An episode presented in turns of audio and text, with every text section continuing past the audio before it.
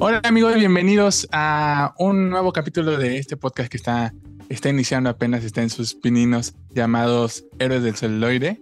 Eh, en este segundo capítulo me encuentro acompañado, como va a ser casi siempre, con mi amigo Fanjo. ¿Cómo estás, amigo? Muy bien, muy bien. Aquí emocionado de, de nuestro segundo capítulo apenas, pero ahí vamos, ahí vamos. Sí, queremos agradecer a todas las personas que nos, que nos escucharon, ¿no? Que, que es, es, es poco, pero está bajo esto. Y la neta es que se agradece que, pues, que nos escuchen, ¿no? Eh, porque, pues, es- esa es la idea, que empecemos a expandir un poquito el- la conversación. Y, y anduvimos viendo que sí hubo gente que lo escuchó. Entonces, agradecemos mucho a ti, persona que nos está escuchando en este momento. Muchas gracias por escucharnos. Sí. Y bueno, eh, ¿qué tal? ¿Qué te parece si pues empezamos? Porque además el, el capítulo anterior duró un chingo. Sí, no, no queremos que dure tanto, que sean. Ajá, dos ya queremos irnos. Sí, queremos irnos un poquito más rápido. Sí. Entonces, pues si te late, yo creo que ya podemos eh, pues empezar de una vez, ¿no? ¿Para qué le hacemos emoción? Podemos empezar Sí. a hablar de, de la película que vimos esta semana que está en cines, Joves. Sí, perfecto, me parece muy bien. Eh, Es este el estreno fuerte de la semana pasada y pues creo que podemos hablar eh, a profundidad de ella, ¿no? Así es, pues entonces vamos a ella. Eh, bueno, pues de la película de la que estamos hablando es ni más ni menos que Babylon de... ¿Cómo es? ¿Damien? ¿Damien? Damien. Damien, Damien, Chazelle. Damien Chazelle, niño prodigio. de eh, Hollywood. No, Niño manches. prodigio que ya se desenamoró de Hollywood. Ah, Niño prodigio de Hollywood que ya odia Hollywood. Exactamente, sí, Ajá. sí, sí. No, Eh, bueno, pues es, es Babylon, eh, se estrenó la semana pasada aquí en México, ya se va a estrenar en Estados Unidos.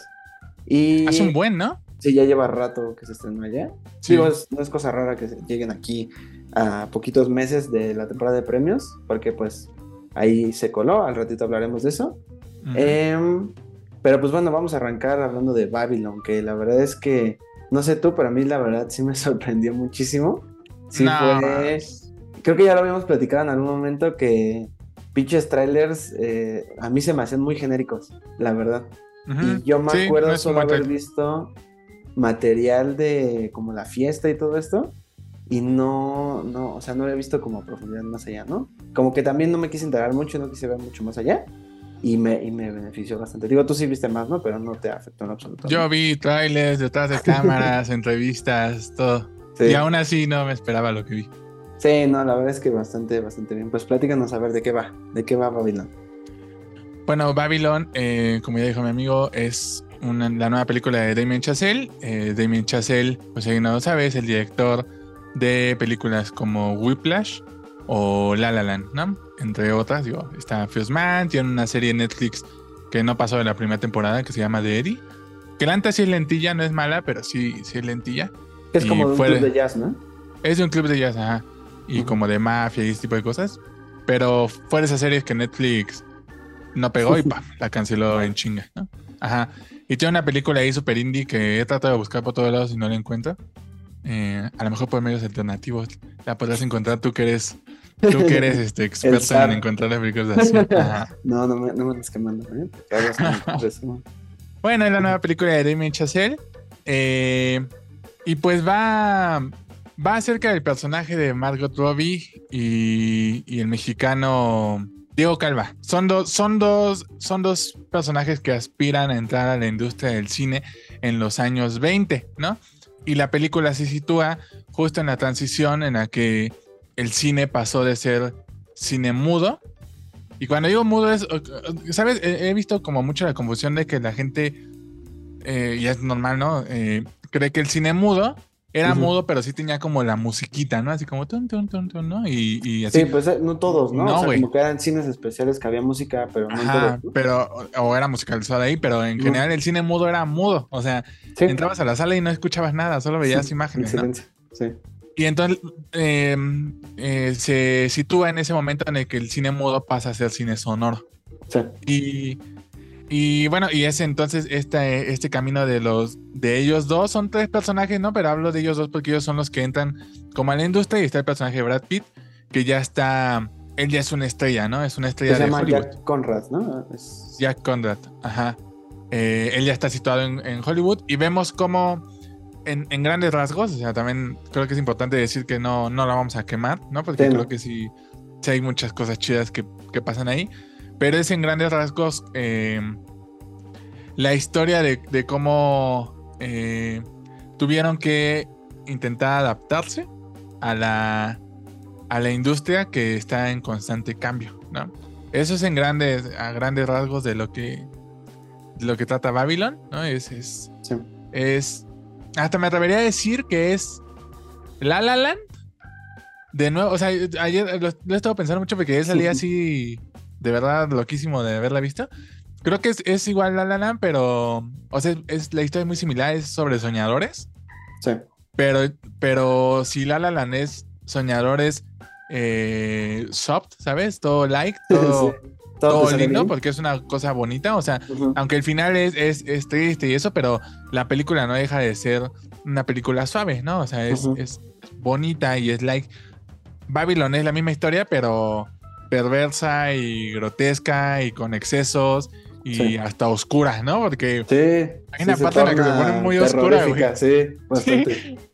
tiene una de las secuencias de terror que, que, o sea, de verdad, yo, yo- es, en ese momento yo sí dije, ¿qué pedo? ¿En qué momento me está dando tanto miedo esto? O sea, porque me dio miedo, sí me dio miedo, en serio. Y sobre todo yo por el, por el actor, o sea, el personaje, porque ya lo habíamos visto en los trailers, digo, no voy a decir quién, pero a mí sí me sorprendió verlo a él, en específico al actor que, que tiene esta escena, en, en Sí. ese género, ¿no? Como jugar ahí en algo muy oscuro, sí estuvo muy cool. Sí, no, lo hace, lo hace muy bien y, y además, la neta es que yo sí creo que, que Damien Chazelle ya es un autor, ¿sabes? O sea, y que no le Sí. costó mucho trabajo No, eh, pues con poquitas Whiplash, ¿no? películas, ajá, con poquitas películas decir, güey, esta es mi línea, ¿sabes? O sea, por ahí voy yo. Y, y Babylon sí es, es, es como una película muy Chazelle, ¿no? Eh, pero me gusta que, que, que le dio la vuelta a las cosas. Pues yo, yo agregaría que a de qué va la película, que es una historia de ascenso y de decadencia, ¿no? O sea, justo como lo es esa época de, de Hollywood, ¿no? O sea que eh, por cómo te lo muestran, eh, es una industria como muy, eh, ¿cómo se le puede? Como populachera, o sea, como muy vulgar, incluso se podría decir, y se va refinando a los gustos y exigencias del público hasta ser ya algo de la clase privilegiada, ¿no? Y entonces aquí vemos justo como ya el personaje que está establecido, que es este Brad Pitt, ya es su, ya es su- son sus últimos años, o sea, ya es su despedida eh, por esto de, de- de la llegada del cine sonoro y cómo estas nuevas estrellas surgen en este momento transitorio y después van a tener una caída estrepitosa y que es algo que, que, que sí es, o sea, es una constante y que no va a dejar de pasar porque lo hemos visto, o sea, hemos visto eh, en el poco, mucho tiempo que llevemos eh, viendo, viendo películas, pues eso, cómo estrellas emergen y después de la noche a la mañana ya no están, ¿no? O, o- o- estrellas que ya estaban consolidadas, de repente ya dejan de, de hacer cosas y dejan de, de presencia, y otras que apenas llevan una película como justo lo es Chazelle, o sea, Chazelle fue así, ¿no? O sea, fue su super ascenso, y yo creo que incluso sí, sí ha tenido un poco ese decadencia, entre comillas, porque creo que sí fue como cuando La La Land, me acuerdo que sí era así como el super prodigio. Y, venía de Whiplash, llega- además, güey. Sí, y después llega First Man y como que ahí se perdió en la conversación y siento que con esta película está pasando un poco lo mismo. No, con O Babylon sea, se fue todavía más para abajo. Sí, güey. sí, sí, En- sí. En cuestión de crítica y conversación. Porque, y, y creo que eso, eso habla de él como, como director y como artista, de lo que está poniendo en su película, ¿no? O sea, porque es lo que te decía, es un güey que ya se, se desenamoró de Hollywood y que ya vio que de qué va este pedo, ¿no? O sea, de que ya vio Ujú. que no es nada más soñar y se te va a hacer realidad como está en La La Land, ¿no? Porque La La Land pues nos gusta y todo, pero sí, sí le puedes conceder a alguien el que te diga, no, pues es que la película le concede muy fácil a sus protagonistas sus deseos, ¿no? Que es a Ujú. esta Emma Stone ser actriz y a este güey tener su club de jazz, ¿no? Y aquí es justo lo contrario, o sea, yo sí lo veo como un poquito lo contrario a La La Land, que es como que les da fácilmente el ascenso, pero la caída es lo, es lo culero, ¿no? O sea, como que sí veo ese, ese, esa transición de, ok, del chasel de La La Land al chasel de ahorita, de Babylon, sí ya es completamente otro, güey, porque ya, aquí ya se ve una madurez mucho mayor, ¿no? O sea, ya no es como el güey soñador que era, y aquí te, te apuesta por una visión más pues no más realista, porque ah, es, es, tanto decir que es realista, pero pues sí mucho más cruda, ¿no? Mucho más cercana a lo que podríamos decir que es la realidad, ¿no? Y mucho menos romantizada, porque estamos acostumbrados a que, a que las películas que hablan del Hollywood viejo son mega alabadas por la crítica, llegan a los Oscars con muchísimas nominaciones y esta llega... Pues ve porque no está llegando ahorita, güey, ni nada. O sea, y creo que es justo por eso, porque sí les está dando donde les duele, o sea, porque la verdad es que sí es una crítica y una mirada introspectiva a la, industria, ¿no? Y pues desde dentro de la industria, ¿no? Y creo que eso está bien. Y eso era lo que yo no, eso es lo que yo no me esperaba. O sea, yo me esperaba eh, nada más los excesos y el, lo estafalario de Hollywood y ya, ¿no? O sea, yo no me esperaba esta visión como más reflexiva de decir, ok, el cine es todo esto, o sea, el cine no nada más es lo mágico, es también todo esto, lo culero, los vicios, eh, pues todo, ¿no? Todo lo que se ve en la película. Sí, no, totalmente. Y, fíjate que he, estado como... Porque si algo se ha sabido mucho de Babylon es que la crítica la odió, ¿no? O sea, no les gustó nada, nada. Y ayer que llegué yo dije, ¿qué pedo? O sea, pues yo vi otra película que me gustó muchísimo, ¿no? Sí. Y me puse a leer y justo no les gustaba. Habían, había unas críticas que decían que les parecía demasiado exagerado cómo mostraba la, la, pues lo exorbitante que eran las fiestas y todo eso, ¿sabes? O sea, como que se quejan mucho de eso, ¿no? De que es demasiado como para el shock value nada más y que, y que ni siquiera era, o sea, que no hay forma de saberlo, ¿no? O sea, que, porque tampoco hay, hay un, hay como un archivo en el que podamos ver exactamente cómo era el cine en ese, en ese tiempo, porque también es, importante aclarar que el cine es un arte que lleva muy poco existiendo, o sea, no es como el teatro, la música, la literatura, ¿no? Que llevan siglos, o sea, siglos, siglos existiendo. El cine lleva apenas más de 100 años de existir. Entonces, eh, no sé, a mí, a mí esas quejas se me hacían como raras, porque sea exagerado, ¿no? Creo que al nivel de la historia funciona eh, muy bien, güey. O sea, no, o sea, tampoco creo que necesite ser una, una historia 100% verídica, ¿sabes? O sea, no estoy, no estoy esperando que me cuenten exactamente cómo es. Sin embargo, creo que gracias a eso se transmite muy bien la cómo el cine pasó de ser un circo, güey, o sea, de ser un, pinche desmadre grabar, porque o sea, de verdad, la, primera media hora yo me divertí así, pero cabrón, o sea, me estaba muriendo de risa, neta, está. Porque demuestran cómo el cine era un pinche caos, ¿no? Y cómo se, como dices tú, se fue convirtiendo en algo más refinado, pero me gusta que mantiene esta esencia de, digo, en la poca experiencia que tengo yo de que conozco cómo se hace cine o que hay un rodaje o algo así, mantiene esa esencia de que a veces es, es, un pedo muy caótico, ¿sabes? Y, y culero, o sea, o sea, que, toda la gente que hace eso de verdad sí lo hace por pasión, güey. O sea, por amor, porque es un medio culero. O sea, es, eh, se tiene muy romantizado, como tú dices, ¿no? Este, el hablar del cine y cómo se hace el cine todo mágico y bonito, ¿no? Como un sueño. Porque tú le dices a alguien. Pero no se habla de lo, de lo de lo estresante que es hacer cine. Desgastante, sí, sí, sí. Ajá, muy feo. Y en, y en Babylon lo, lo demuestran cabrón, o sea, pero cabrón, o sea, hay una secuencia hacia la mitad, ¿no? En la que justo en esta transición del, del al sonoro. No manches, es así, tú como espectador estás desesperado también, o sea, del, del caos que es grabar lo que están grabando, ¿no? O sea, sin, sin ahondar en qué es lo que pasa, pero es, es, es muy satisfactorio verlo porque te transmite muy bien este feeling, ¿no? De lo de lo, de lo estresante que es hacer, hacer eso. Y, me gusta que, habla de una industria que te desecha, ¿sabes? O sea, eh, sobre todo a los actores, güey, porque hay, hay ahí un diálogo eh, importante que habla sobre eso, sobre cómo eh, los actores, el costo de su, de su, de su decadencia, porque si lo piensas, todos, o sea, todos los actores en algún momento llegan al punto en el que, no manches, me acuerdo de él que salía en tal película, ¿no? Todos, todos, todos en algún momento. ¿Qué le pasó a él, no? Sí, o porque ella está haciendo puras chingaderas, ¿no? Ajá, y su costo es revivir a, raíz de, de, lo que ves de su trabajo, ¿no? O sea, ellos quedan inmortalizados en su obra, ¿no? Sí. Y, y al mismo tiempo son, son, son desechados porque es una industria que todo el tiempo se está renovando, que todo el tiempo está renaciendo, ¿no? O sea, y habla del cine de los 20 a los 30, ¿no? Y esta transición, pero también habla mucho del cine actual y, de, y en general de todo, de la, hasta como de cómo funciona todo, ¿no? O sea, nada es este, nada es para siempre, o sea, todo, todo, todo el tiempo todo está cambiando, ¿no? Y, y pues tienes que vivir el momento que estás viviendo, güey. Es, lo que lo que podría decir y a mí me pareció eso muy, muy increíble. Y, yo la asimilaba con La La Land por la historia de, de, que me parece que va al final sobre soñadores, o sea, sobre los tres son gente que está soñando, güey, ¿no? Con hacer algo.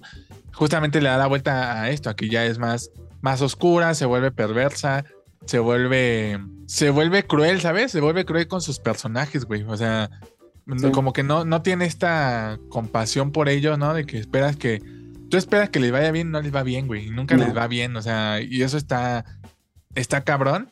Y algo que me voló mucho la cabeza y que ayer te escribí porque de verdad, eh, como dije en el primer capítulo de La es mi película favorita, güey, de la vida. Y ayer eh, yo estaba poniendo como pues mucha atención en lo que sonaba, ¿no? Porque aunque no es una película musical, tiene mucha música, es muy importante. Ay, está increíble. ¿eh? Yo creo que sí, yo creo que es algo que nunca le va a fallar a sus películas de Chesel. Y no, no este, manches. ¿Cómo se llama? Justin Horowitz. Justin Horowitz, ajá. o sea, esa dupla de verdad siempre va a entregar. No, está cabrón. O sea, la, Porque ahorita todavía sigo recordando el.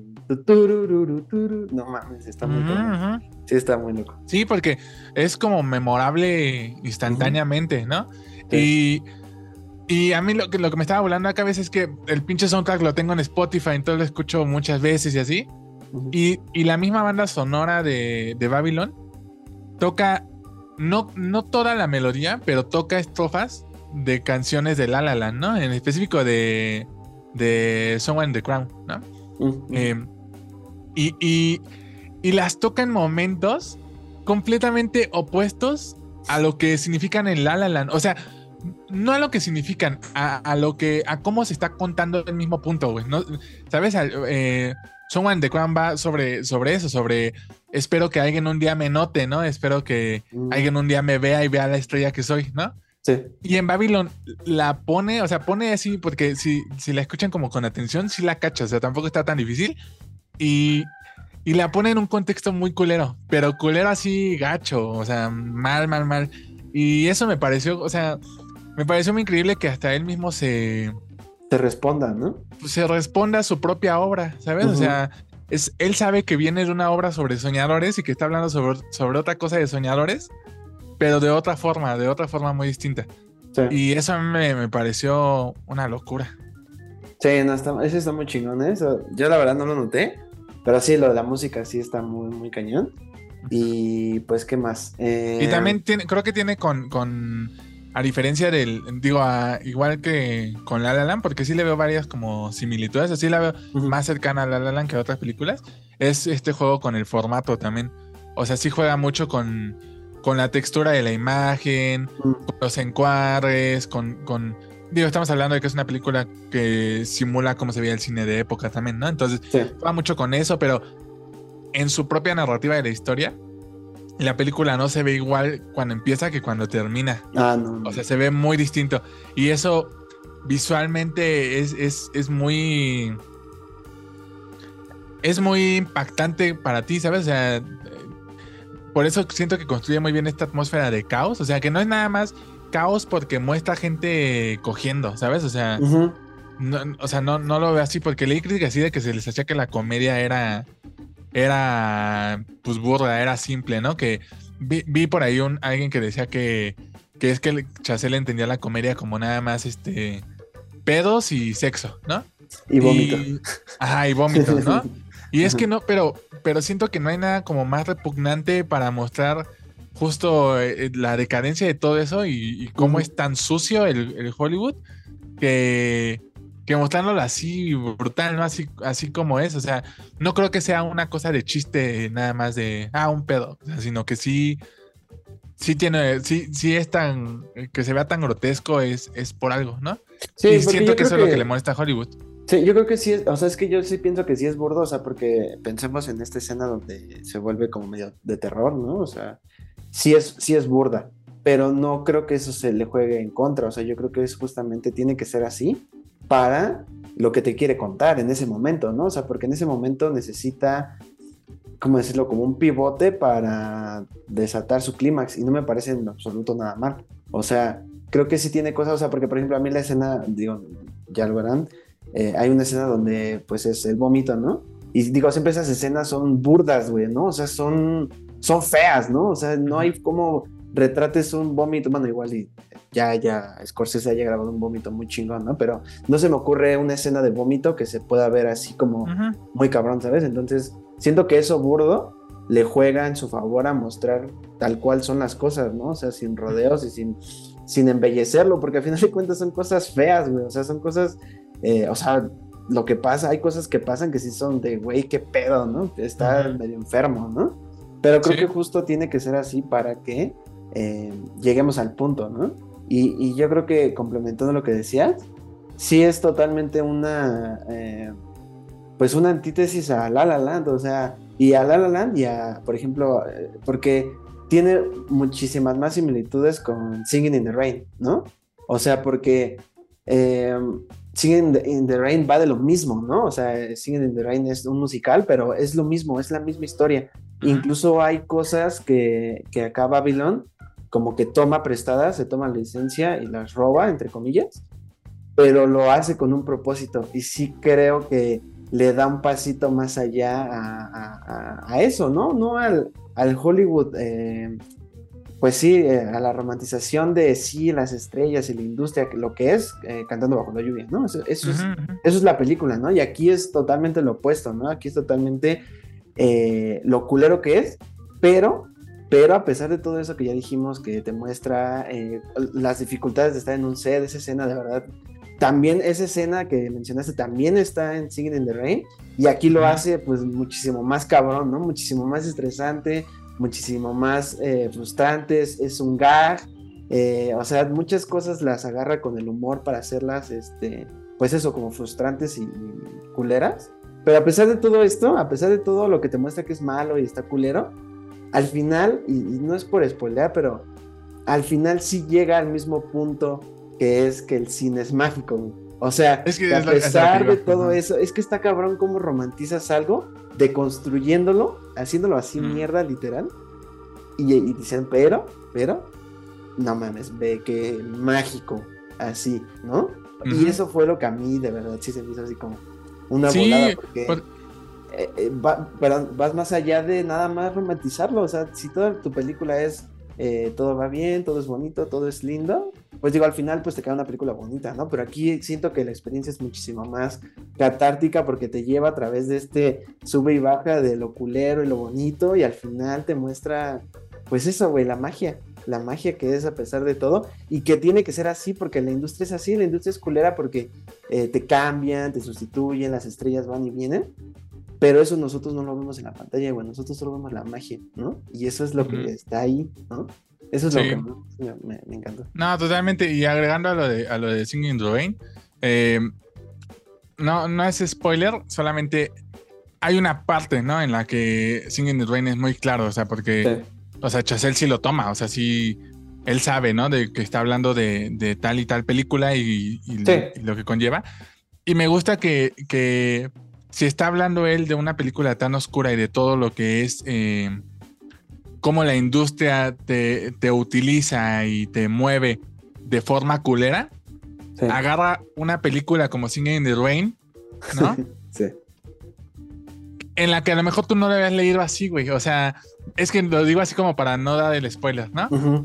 Pero toma Singing in the Rain como para decirnos que van más o menos de lo mismo, Sí. ¿sabes? O sea, y eso, eso así, o sea, es increíble. O sea, la secuencia final, así el Mm. final final es, y- o sea, igual que La La Land, güey. O sea, es así. Sí, es una de secuencia para volver a ponerla 10 veces. O sea, Sí, la secuencia final es increíble, es, es, es maravillosa el, el final. O sea, Sí. yo neta no entiendo, o sea, no entiendo y sí entiendo lo- lo- las malas críticas, güey, porque pues no les gustó, al menos en Estados Unidos, porque la mayoría de las críticas vienen de allá, güey, no de, Estados Unidos, las malas. No les gustó como que les, les dijeran, eh, güey, tu industria es así de sucia, ¿no? O sea, eres así de culero.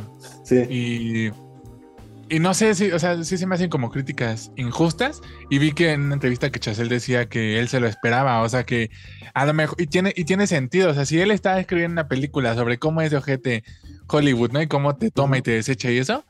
Él dice, pues yo me esperaba, o sea que a lo mejor no, no les iba a gustar en película, ¿no? Porque sí, cuando está, está The Optis, ¿no? Que The Optis hasta ganó el Oscar a mejor película del año, ¿no? Y que es, igual, la misma época. Es, igual y, justo termina en eso, ¿no? En la transición del mudo al sonoro. Es como el, gran final. Y le dieron todos los premios del mundo, güey. O sea, toma pero es una ovación para. Es muy romántica, güey. Es, muy linda. Es, miren lo mágico y lo bonito que era hacer cine en ese entonces, ¿no? De que estaba en la chingada hacer esto. O sea, la pinche industria del cine es horrible en ese entonces y es horrible ahora, ¿no? Pero como dices, pero pero, pero, pero, vale la pena por lo que sientes cuando ves esto. O sea, todo, todo, todo tiene sentido, vale la pena cuando lo ves en una pantalla gigante. Y eso, o sea, tú como espectador, ver eso, o sea, que la propia película te, te demuestre el punto de sentir lo que estás sintiendo en este momento, vale toda la pena. Nada, ya, o sea, ya estaba así o sea, de verdad fue de esas películas que me quedé levantada, aplaudir, así. O sea, te juro, güey, que, que, si lo hubiera visto el año pasado, hubiera sido mi número del año uno. Sí, seguramente también. así, sin duda. O sea, yo de verdad no entiendo qué, qué onda con las malas críticas. O sea, está increíble, está actuada fenomenal, la música está súper chingona, el diseño de producción, o sea, como todas las palomitas que le puedes dar a una película de todos sus campos. Toda la cámara está todos, Todo, güey, todo. Sí. no, está impresionante. Y además dura tres horas y no me pesó nada, güey. No, o sea, a mí tampoco. O sea, sí sentí que duró tres horas, pero, pero me la pasé muy bien. O sea, porque no es una película pesada, es muy divertida. O sea, de verdad los chistes a mí sí me hicieron reír y, ver todo este desmadre es muy entretenido. Sí, es que creo que justo lo divertido es cuando, cuando más cabrones las situaciones son dentro del set, ¿no? O sea, por ejemplo, esta parte donde este güey eh, bueno, tiene que resolver un problema que están teniendo en el set y se hace toda una pinche odisea casi casi para lograr grabar ese plano. plano, güey. Y de verdad ya cuando sale, todo sale bien y es como, güey, no mames. me acordé mucho así de mis ejercicios de universidad, así de pinche un día entero tratando de grabar algo para un pinche planto de un segundo, ¿no? Y, sí, y, es eso, güey. O sea, y también incluso esta escena donde ya están como tal inmersos en, en lo sonoro. Qué cabrón, o sea, ese pinche estrés de que una cosa tan simple que debería tomarte cinco minutos se vuelve así por lo que casi por lo que se muere un cabrón, ¿no? O sea, por lo que no mames, o sea, sí está muy, muy. Ya está, ya hasta sientes como cierta injusticia, ¿no? Porque eh, yo me acuerdo que, cuando, cuando vimos, eh, o sea, cuando aprendí sobre ese tema, ¿no? De, la transición del modo al sonoro, es como una parte muy notable él la mayoría de los actores que trabajan en el cine mudo no trascendieron al cine sonoro. o sea, se extinguieron casi, güey, ¿no? O sea, ya no lograban pasar. Pero hasta ahí, güey, como que no había una lectura más profunda ni, ni nada, ¿no? O sea, como que nunca me había mentalizado, pues simplemente no pudieron ni ya, ¿no? Y ver en la película cómo no logran adaptarse a este sistema, sí te hace pensar como es que sí es una cosa muy cañona. O sea, no está tan sencillo cambiar el chip de lo que has hecho toda tu vida algo nuevo, ¿no? Y, por eso te digo que habla de esta industria que todo el tiempo está cambiando, güey, porque pues, ahora llegamos a los efectos especiales cabroncísimos de Avatar, ¿no? Y, sí, si no te adaptas a trabajar contra un... te mueres. Y, y, es ojete porque sí es, injusto como decir, no, pues no fueron lo suficientemente chingones. Pues no es tanto así, güey, sino que... O sea, sí es, es, es, cambiarte el chip por completo, ¿no? Es llegar a algo que tú no conocías de plano. Y eso está muy increíble. Sí, no, la verdad es que sí, sí. Yo creo que, al menos en lo personal, digo, se está estrenando a principios de año, pero yo sí la veo como siendo una de mis favoritas de, este año, porque sí es eh, algo que no se ve comúnmente, ¿no? O sea, incluso el propio, lo hablamos en el capítulo anterior de Tarantino, ¿no? De este constante, porque es, es natural, ¿no? O sea, incluso lo, lo voy a decir, ¿no? Incluso el nombre de este podcast es una romantización, ¿no? O sea, y y, es esta idea mágica y soñadora de que sí, el cine y quienes están ahí eh, nos han salvado y no, no sienten y no se mueren y son eternos, ¿no? Pero es una idealización y esta película sí me hizo como, o sea, no, no, no, no como que no lo supiera, pero sí, sí tener otra visión de que el cine también tiene sus cosas culeras, ¿no? O sea, a pesar de lo, que hemos hablado de la magia y todo, pues sí tiene unos aspectos bien culeros, porque incluso también hay cuestiones raciales y de, identidad sexual, ¿no? O sea, son como subtramas con personajes secundarios, pero también las hay, ¿no? Y también las había y las sigue habiendo, o sea, no es este no es nada de los 20, o sea, es de lo, bueno, sí, de los 20, pero de ahorita, ¿no? O sea, sí, sí, tampoco es como un gran cambio en eso. Sí, no es nada ajeno y nada lo que estemos, este, o sea, apenas, o sea, estamos 100 años después y apenas estamos en un cambio real, ¿no? O sea, entre comillas, ¿no? En un cambio que se siente forzado, ¿no? Entonces, esta película sí, eh, pues eso, o sea, a mí sí me sorprendió, yo sí esperaba algo más eh, eh, catastrófico por lo que había leído de ella pero al verla pues entiendes por qué todo el mundo lo encuentra catastrófico, ¿no? Porque pues es donde les donde nos duele, ¿no? es como picarle a, al fan de Star Wars en, lo que les gusta, ¿no? Aquí es picarle a los a los cinéfilos de corazón y de más tradicionales en, en, pues sí, en su magia, ¿no? En su en su, en, su alto arte, ¿no? Que incluso lo dice el personaje de, de Brad Pitt, ¿no? Que lo es, ¿no? Lo es pero sí hay que admitir que sí hay cosas ahí.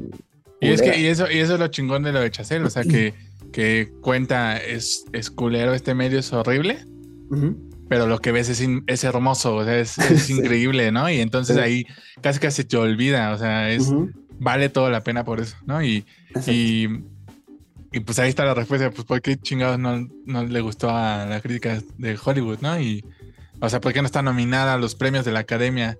Eh, americana. O sea, pues, güey. Está dando. Está diciendo sus, cosas, neta, ¿no?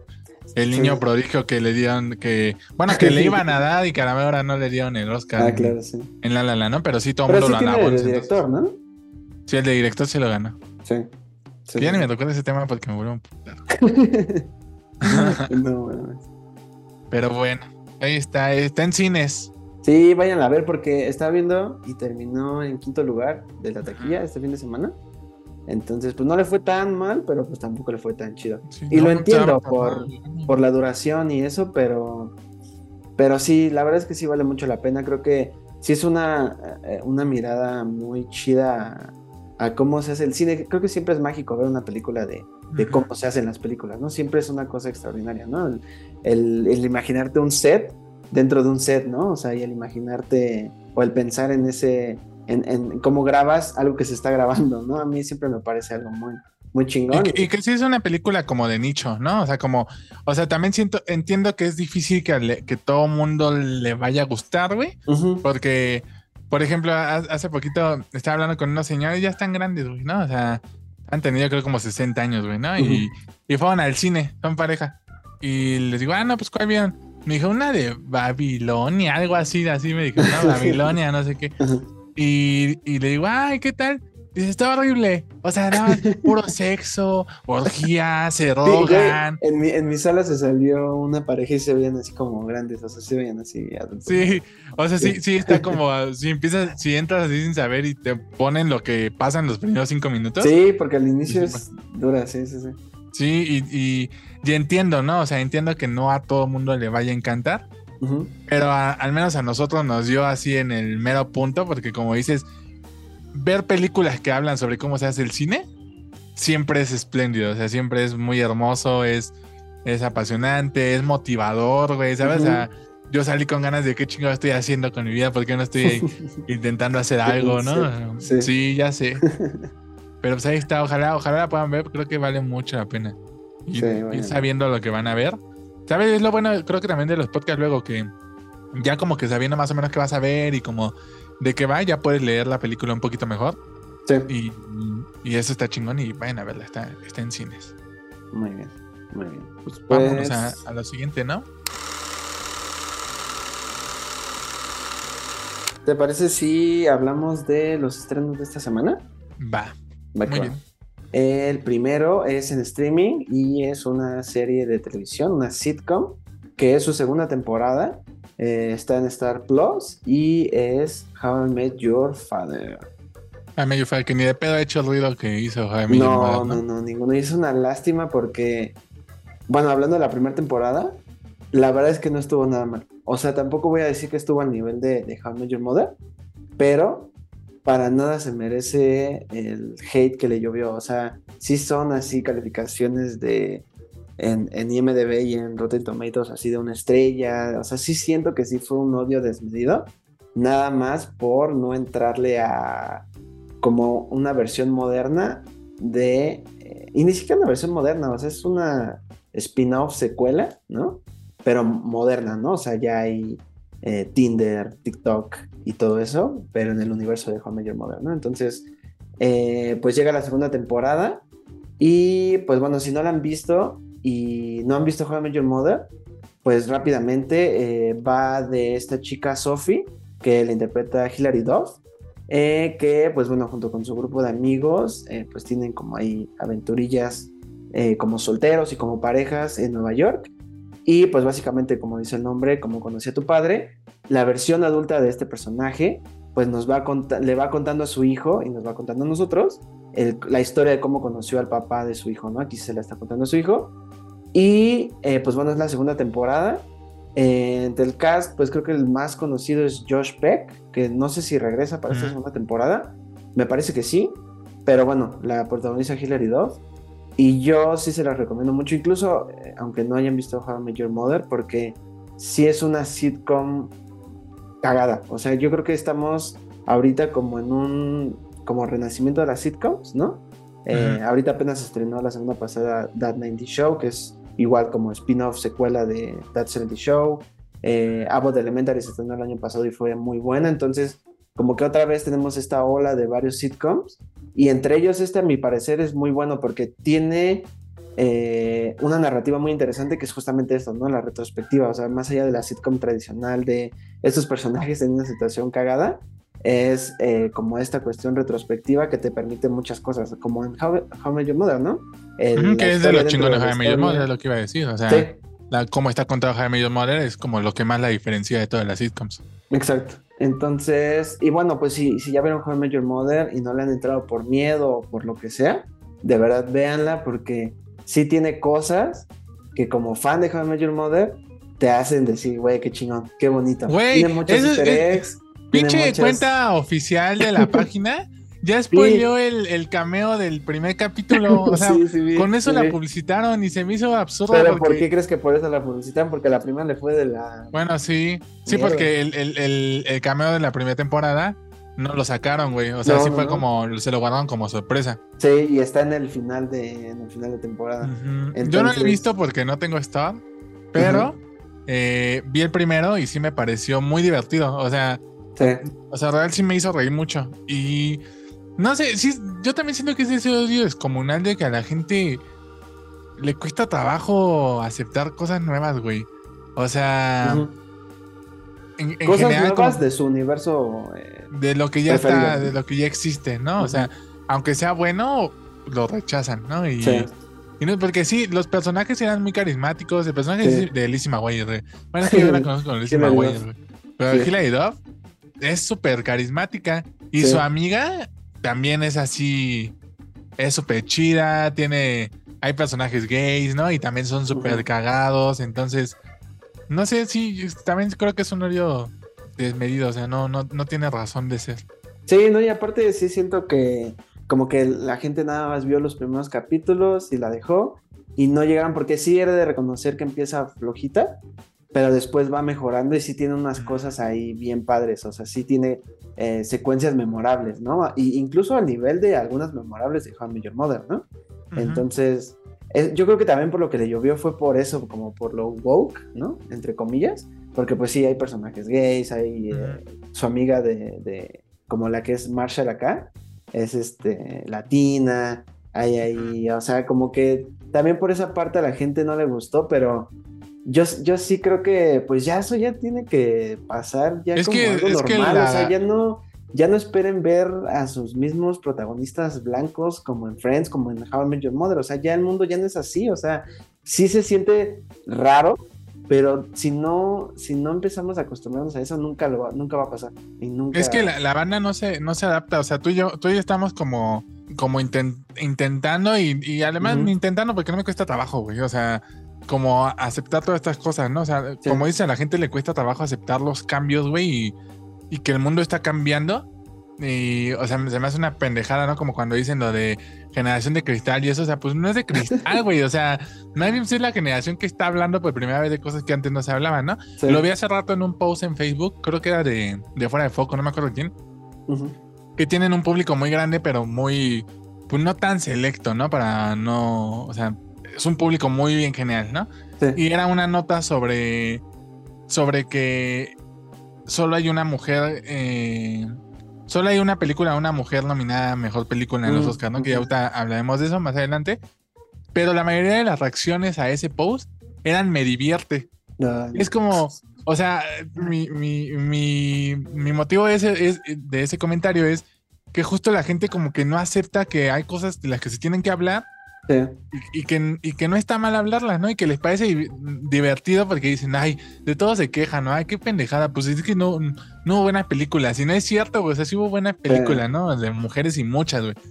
Y no sé, eh, eh, siento que eso es lo que pasa y que a, lo mejor ahí radica también su importancia con, con esta serie, ¿no? Que son las series que están tratando de, de luchar por, por, por hacer el cambio. Y no solo Jaime Father, güey. O sea, ha habido varias series que, que, tratan. Hay unas que han pegado, hay otras que no.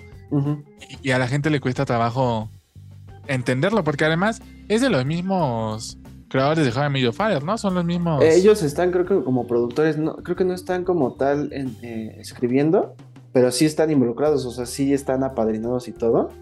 Y, y sí, y es algo que sí es el mismo universo, o sea, no es como que sea el reboot o el retail, pero ahora versión femenina, no, o sea, sí es el mismo universo, eh, digamos, se respeta todo lo que ha pasado antes y es consciente de ello, ¿no? Y, eso está bien padre, ¿no? Porque yo me acuerdo, por ejemplo, ¿te acuerdas cuando, eh, que antes esta serie, ¿no?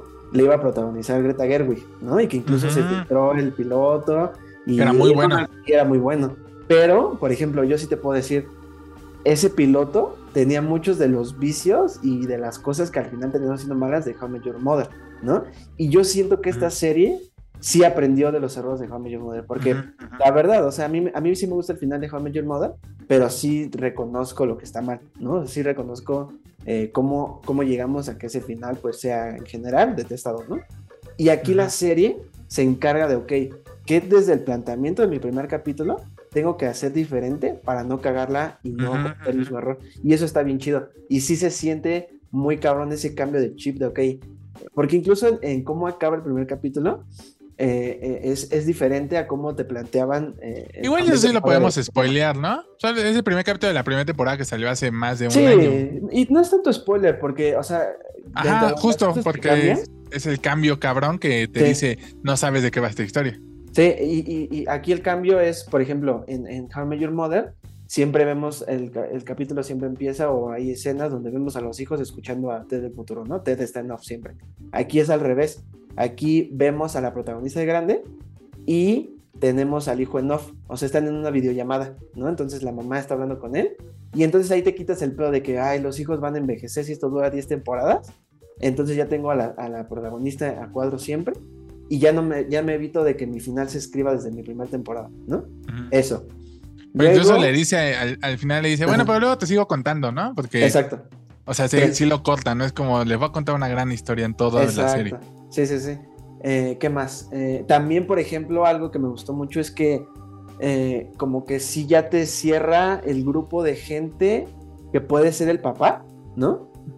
Pero también puede, hay, hoyitos ahí, ¿no? O sea, por ejemplo, dice, yo conocí a tu papá esa noche, ¿no? Y entonces en el primer capítulo te cuenta esa noche y vemos qué pasa y dices, ah, claro, es uno de estos cuatro güeyes, ¿no? Pero en el, en el, en el siguiente capítulo te cuenta que antes conoció a otro güey y que a lo mejor puede ser él, ¿no? Entonces, como que te va a meter. Es que eso es un gran cambio, güey. Es un gran cambio porque Jaime Your Mother era el siempre, siempre, ¿quién es la mamá? ¿No? ¿Quién es? O sea, no, no, no tengo idea, ¿no? Y siempre la vas a conocer un día, pero todavía no, todavía no. Y todas las series te llevan así. Y que en el primer capítulo de Jaime Fire te digan, pues mira, ya sabes, ya medio sabes quién es de estos. Y que lo vas a eh, poder conocer a lo largo de toda la serie, porque eso fue un gran problema en Jaime Mother, que solo lo conocimos una, ¿no? una temporada. Ajá. sí, sí, Yo también siento que, que, debe ser buena, no la he visto, pero creo que tiene cosas chidas. Oye, y a ver, pregunta del millón, ahorita se me ocurrió. Ah. Eh, Mother es la mejor sitcom para ti? Porque para mí sí es, sin duda. Y, miren que ya vi The Office. Bueno, no he terminado porque eh, de verdad sigo enojado con esa mamá de que se la a empezar de que la subieran a Netflix. Nah, es una pendejada. Espérate que, espérate a llegar a la séptima temporada. Hasta ahí la voy a dejar, güey. Güey, de verdad ya lo intenté. O sea, ya, cada, cada mes intento volver a verla así porque digo, quiero acabarla. No, es una estupidez. O sea, no hay cómo defender eso porque ya no hay series en Michael Scott, ¿no? Ay, perdón por el spoiler, si alguien no ha visto The Office, pero no mames, lleva un chingo. ya se este. Friends, Friends es muy buena, pero Friends no trasciende más allá de ser una serie bonita con buenos chistes. O sea, pero es que mira, ya no la has visto completa, ¿eh? No, pero, o sea, como que la vi siempre salteado, pero sí sé. O sea, la última temporada sí ya la vi completa, por ejemplo, pues hace bien que acaba. Ok. Mm, es que no sé, es que yo siempre tenía ese gran conflicto porque para mí Friends siempre fue constante. O sea, para mí Friends nunca decayó y siempre mantuvo el mismo nivel, güey. O sea, siempre fue igual de cagada, incluso hasta más, ¿no? Y How I Met Your Mother sí tiene así como este pico, así como por la cuarta, quinta temporada, que es así de verdad muy, muy buena. Después como que se aplana y ahí se mantiene, no sube. Y después la última temporada se va así al fondo. Güey, yo, yo sigo insistiendo, insisto en que no es tan mala la última. a mí sí, es que yo siento que el problema de How I Your Mother es su última temporada, güey. Es, es que, o sea, porque yo me acuerdo que, me acuerdo mucho de cuando vi el final de la octava, güey, que es cuando ya conocemos por fin a la mamá. Y es, un gran final, güey. Es, es, un gran final. Entonces, tienes como esta, esta forma de contar las cosas, pero de repente llegas a tu última temporada y tu última temporada nada más se, se, se, ubica en un fin de semana, eso te limita muy cabrón, güey. Y eso para mí sí fue un gran problema porque eso fue lo que impidió que conociéramos a, esta, a la mamá, que empatizáramos con ella, que se construyera el reenamoramiento con Robin. Que digo, eso también es un gran error, ¿no? El de aferrarte a lo que a huevo escribiste hace, ¿cuánto duró? Nueve años. Güey, pero no siento que eso de Robin lo tuviera que resolver en la última temporada. O sea, porque lo de Robin o sea, a mí el final justamente me gusta muchísimo. Porque yo sí ya. Eh, la primera vez que vi el final, así quería romper la pantalla, no me gustó nada. y siento que es un final como que después de pensarlo y hasta conforme va creciendo, creo, güey, como que lo vas aceptando mejor y vas, entendiendo, que así funciona la vida, güey. Y siento que el final funciona muy chido porque toda la serie te estuvo hablando de eso, nada más que tú no te habías dado cuenta, güey. O sea, toda la serie te estuvo hablando de cómo está enamorado de ella, ¿no? O sea, de, de, cómo era ella. Entonces, entiendo esto de que es una semana y de repente sí se siente como recortado los, lo que puedes contar en toda una temporada. O sea, 24 capítulos de una, semana, güey, es, nada, ¿no? O sea, sí, sí, entiendo eso. Pero lo que pasa en esa última temporada también me parece muy valioso. O sea, creo que tiene el, esa última temporada tiene los mejores capítulos de toda la serie. Pero también tiene de los peores, güey. O sea, yo pues, siempre me he quejado de. Yo no siento ninguno así de horrible, así que digo, no, no lo quiero volver a ver, güey. Ay, yo sí. Y siento que, la diferencia con Friends es que para mí una serie que siempre va a ser chistosa y bonita. O sea, porque no digo que Friends no tenga sus momentos de, ay, qué, qué bonito, ¿no? Sí. Pero es eso, güey. O sea, para mí una serie que siempre es linda, siempre es todo es, todo es bueno pues me quita como interés, güey, en, en, ella, ¿no? Me divierto. O sea, es, una gran serie para que la vea enfermo, güey, y me levante el ánimo. Pero Jaime Moore me divertía y al mismo tiempo me, me, llegaba, era como, era, era bonito pensar en los personajes. Es que sí tiene unas cosas bien. Tiene como más, más profundidad, o sea, no puedo decir profundidad así, cabrón, pero tiene más profundidad en, en lo que cuenta, en, en cómo es el amor, en en cómo te enamoras, y en general, todo eso. en la familia, en el matrimonio. Cosa que Friends jamás hizo, güey. O sea, Friends siempre fue cagada, güey. Sí, eso sí tiene razón. Y yo justo lo que iba a decir era eso, o sea, aunque, aunque se mantiene Friends y eso, para mí lo que sí hace diferente es lo que ya dijimos, es esta cuestión de la historia dentro de la historia y cómo cuentas, o sea, porque eso es lo que hace diferente a How I Mother, su estructura y su narrativa, ¿no? que, que, no es nada más el, los personajes en situaciones cagadas, ¿no? y se enamoran y se desenamoran. No, o sea, es, eso, pero contado de una forma muy dinámica, muy divertida, que aumenta muchísimo el humor, eh, potencia las historias, eh, las hace muchísimo más interesantes, ¿no? O sea, siempre hay un giro y siempre está estimulándote, ¿no? Como, como espectador y a eso, güey, como a muy, una estructura muy, eh, pues no sé, como muchísimo más interesante que nada más contar estos personajes, pasando el rato aquí, les pasó esto y se resolvió y jajaja, ¿no? Es, es más allá. Entonces, Exacto. no sé. Sí está Entonces, ahí- wins. Sí, que Friends sí, que Friends sí. Pero sí, pues, y, y bueno, ya regresando a How Your Father, eh, pues sí, Ah, sí. sí, véanla. Este, se está estrenando un capítulo a la semana. Eh, hoy que estamos grabando martes, martes 24 de enero, se estrenó el primer capítulo y es eh, capítulo semanal. Entonces, este, lo chido es que se está estrenando en simultáneo con Estados Unidos porque la primera temporada sí fue, eh, tuvimos que esperar como seis meses, algo así, y ahorita sí está llegando en simultáneo. Entonces, pues sí, véanla. Eh, está en Star Plus y pues bueno, ahí ya pueden ver su primer capítulo. Así es. Hoy mismo la voy a ver. Muy bien. Bueno, ¿qué más? Eh, ¿Qué más llega este fin de? Pues ya hablando de estrenos fuertes y de estrenos de cine, llega por fin, porque también esta ya se estrenó desde un chingo en Estados Unidos, llega Los Fableman, la película aclamadísima de Steven Spielberg, Nominada al Oscar. Nominada, como, no sé cuántas tuvo, sí tuvo como unas siete, ¿no? Una cosa así. Sí, Sí tuvo estuvo ahí entre, entre las más nominadas. Y, y, pues bueno, llega Los Fableman. Llega este jueves, que es que 27.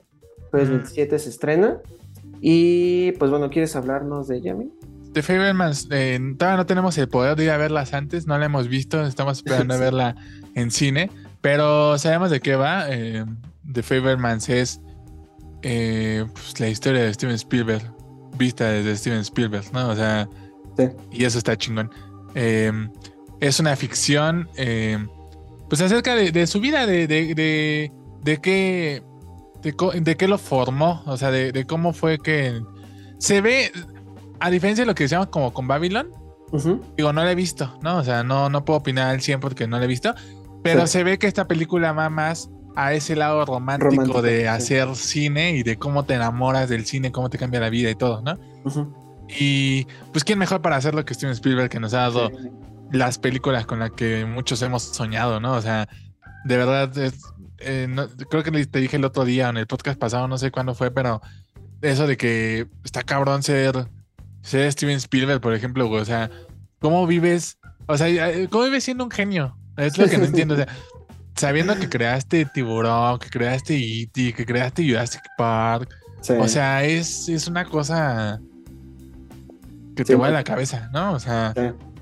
y, y justo todo ese cine que nos ha hecho soñar y creer cosas a través de la pantalla, ver cómo, cómo se hizo este cineasta a través de sus propios ojos tan románticos y tan, tan imaginativos, seguro debe ser una experiencia bien chida, ¿no? Tú, tú le tienes un buen de ganas. Sí, no, yo, Steven Spielberg, sí es justo lo que dijiste, ¿no? Sí es esa puerta, o ha sido esa puerta, ¿no? Porque sus películas, pues creo que son las que han acompañado a, mucha, a muchas generaciones, o al menos, por ejemplo, a la nuestra, desde muy chiquitos, ¿no? O sea, justo lo dijiste, E.T., Jurassic Park. eh, Tiburón, güey, o sea, Tiburón, Tiburón también, Pues Tiburón dicen que es el que creó el concepto blockbusters. blockbuster, ¿no? Sí. O sea, Sí, entonces, eh, pues bueno, para mí Steven Spielberg sí es eso, ¿no? Sí es ese, eh, eh, el, el- yo creo que incluso sí es como el de los primeros que reconoces, ¿no? O sea, como que como, digo, no como niño, pero así como ya vas creciendo y si dices, ah, esta es del mismo güey que hizo ajá. este, ¿no? Y lo va reconociendo, ¿no? Incluso hasta su, su, su forma de hacer películas ya hasta es como, podemos decirlo, un minigénero, ¿no? Como esta magia infantil. Y pues bueno, justo lo que decías, ¿no? Ver esa historia de cómo él se enamoró del cine, pues puta, o sea, es como, ¿no? O sea, el, Sí. el- el- la persona que me hizo enamorarme de las películas, que me cuente cómo él llegó a ese punto, pues no mames, o sea, es... es- es- eh, y digo, va, va en la tendencia, ahora podemos decir, porque digo, esto ya tiene mucho tiempo, o sea, desde Fellini, ¿no? O incluso. Truffaut lo han hecho, ¿no? El contar o el poner sus vivencias personales en, en sus películas, pero últimamente ha sido tendencia, ¿no? Yo creo que desde, desde Roma, ya ahí estuvo Armageddon Time, eh, ahí está Diego Bardo, también ahí está Belfast, y pues bueno, ahora que Spielberg sale encargado de, de hacerlo, pues sí me emociona muchísimo, la verdad, sí me, me entusiasma y le tengo muchísimas ganas. Sí, no, se- seguro sí. Y, y, pues por lo que se ha leído de ella, se ha dicho, Sí. pues promete mucho, ¿no? Digo, dudo que seamos la excepción. Eh, Sí. O sea, sí, sí, sí se ve que va a ser increíble. Hay, hay un tráiler ahí en internet. Tú no has visto ningún tráiler, ¿verdad? Sí, ya, ya vi unos y no encontré el que me dijiste, este donde dices que empieza con él hablando. Ajá, o sea, hay, hay una, es muy bonito, o sea, solo es como el montaje de una canción, pero empieza él diciendo justo eso, ¿no? De que cómo se enamoró del cine y cosas así. Y es como, si el pinche trailer está así de romántico, no me imagino la película, ¿no? Sí. Entonces, pues nada, ya, ya hablaremos más de ella la siguiente semana, ya, ya que la hayamos visto los dos. Sí. Eh, pero sí es una película a la que le tenemos muchas ganas y, y Spielberg sí es de esos cineastas de, de esos, de esos cineastas que ya hicieron historia, ¿sabes? Que van a estar en los libros de historia y de los que nos quedan eh, como clásicos, ¿sabes? O sea, Sí. me refiero a que nos quedan a nivel escocese, o sea, Sí. o se están en la misma línea, ¿sabes? Eh, Ujú. eh, George Lucas. Digo que George Lucas a lo mejor no es, no es un director tan increíble como los Spielberg, güey, pero me refiero como a lo que representan en la historia del cine. Creo que sí está en esa misma línea, ¿no? Y Spielberg es de los, de los más cabrones. Y- Sí, que siga trabajando y que nos siga dando películas. Digo, el año pasado nos dio este West Side Story, que también fue una cosa increíble. Entonces, pues bueno, esta también. y promete. que es un director que, que, que él mismo se ha permitido explorar un buen de cosas, ¿no? O sea, Sí ha hecho este cine como muy soñador y que a todos nos ha inspirado y nos ha hecho pues imaginar cosas, pero también ha hecho su cine más, más serio, ¿no? O sea, tiene, eh, hace poquito estuvo nominado por, ¿cómo se llamaba la de Tom Hanks? Puente de espías, The algo así. ¿no? no Ah, también. Ajá, de- de ese. de- Ajá, esa, de Pose, güey, sí. tiene Salvando al Soldado Ryan, entonces sí, sí es como un director que no, no-.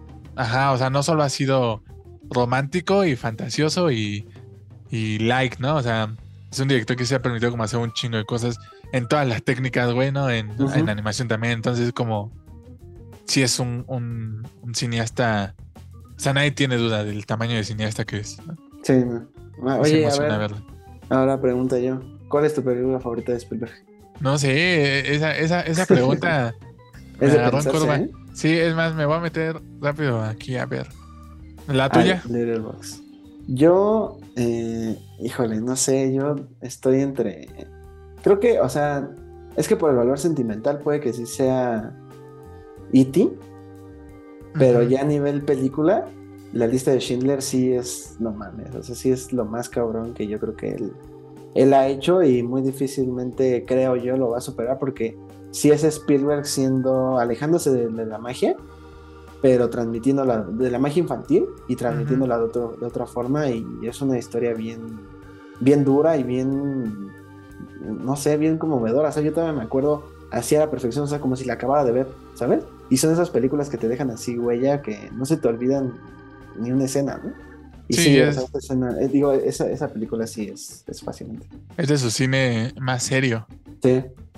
La mía no, mira, ahorita ya estaba viendo y fíjate que me gusta mucho la de la que tiene con DiCaprio, la de Catch Me If You Can. Ah, claro, también es muy bueno. Es, es muy buena, pero creo que de todas las que más he disfrutado, sí, o sea, E.T. está ahí siempre, o sea, como que E.T. sí es como, Sí, es que a quién no le va a gustar E.T., güey, o sea, Sí. no, no.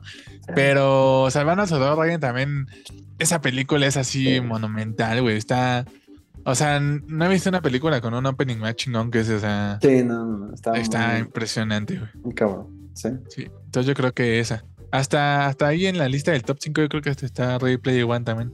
Ah, a mí Porque Ready Player también, One ¿eh? está increíble. Yo también, y fíjate que me acuerdo mucho cuando se iba a estrenar, eh, pensar que fue, mi, fue la primera película de Spielberg que vi en el cine, güey, sí me, sí me hizo sentir así como, güey, qué pedo, ¿por qué nunca he visto una película de Spielberg en el cine? Y no mames, también fue una cosa así espectacular. No sé si eso tuvo que ver eh, que esté tan alto ahí en mi top, pero sí, a mí me parece una película. No, pues sí es muy buena, güey. Es que, ¿sabes qué? Siento que Ready Player One fue la... Todos tienen como una película de Spielberg que los marcó cuando eran jóvenes, así como que le dijeron, no mames, que Mm. esto como muy soñador, ¿no? Y nosotros no nos tocó verla en el cine, o sea, nos tocó verla después y entender el fenómeno de E.T., entender el fenómeno de Jurassic Park, ¿no? Sí, Pero ver Ready Player One fue como, como, como la Jurassic Park de, nuestro, de nuestra generación. No a lo mejor en cuestión de innovación, No, pero la sí en, lo que en la provoca, ¿no? historia, ¿no? En lo que, en Ujú. lo que te hace sentir. porque era así llena de guiños, ¿no? A todas las nerdadas que nos gustan y eso. Sí. Eh, con, el, con el homenaje más increíble al resplandor que ha Ah, habido, güey. sí, no. Entonces, siento que, que por eso también nos gusta tanto, sobre todo a nuestra generación, porque he visto que, como, como que sí he visto que a otras generaciones, como más grandes, Ujú. como que no les, no les encanta, ¿no? Tanto. Ujú. Pero sí fueran la nuestra. Y está cabrón que Spielberg, que ya no es un chavito, güey, sepa llegarle a todas las generaciones. O sea, nos, nos sabe hablar a todos, ¿no? O sea, está. Está Ready Player One también ahí está en mi top. No, no, no es mi favorita, pero sí es muy buena también. Y bueno, eh, ya regresamos para hablar ahora sí de eh, pues las nominaciones al Oscar que se dieron. Esto lo estamos grabando el día martes que, que salieron las nominaciones. Eh, ¿Cómo viste? O sea, en, en general creo que Mm, pues bien, pero como que creo que es de esas es de esas ceremonias que, bueno, de esas nominaciones que no hubo tanta sorpresa, ¿no crees? O sea, como que no. siento que muchas sí se veían venir, güey. Hubo una que otra que sí, sobre todo más al, al lado de qué pendejada. Sí. Eh, porque creo que acaba de aclarar que sí, los Oscar cada, cada día desencantan más. a- Ujú. Siento que, que crecer es darte cuenta que los Oscar no premian a lo mejor del cine, ¿no? No. O sea, em, son más una onda pues, publicitaria de show, güey. Que si en algún Sí. momento lo hicieron, pues ya actualmente ya ni de pedo, o sea, No, no, no, no. se les olvida mucho las películas, ¿no? O sea, las películas que, que salieron en el año. Sí.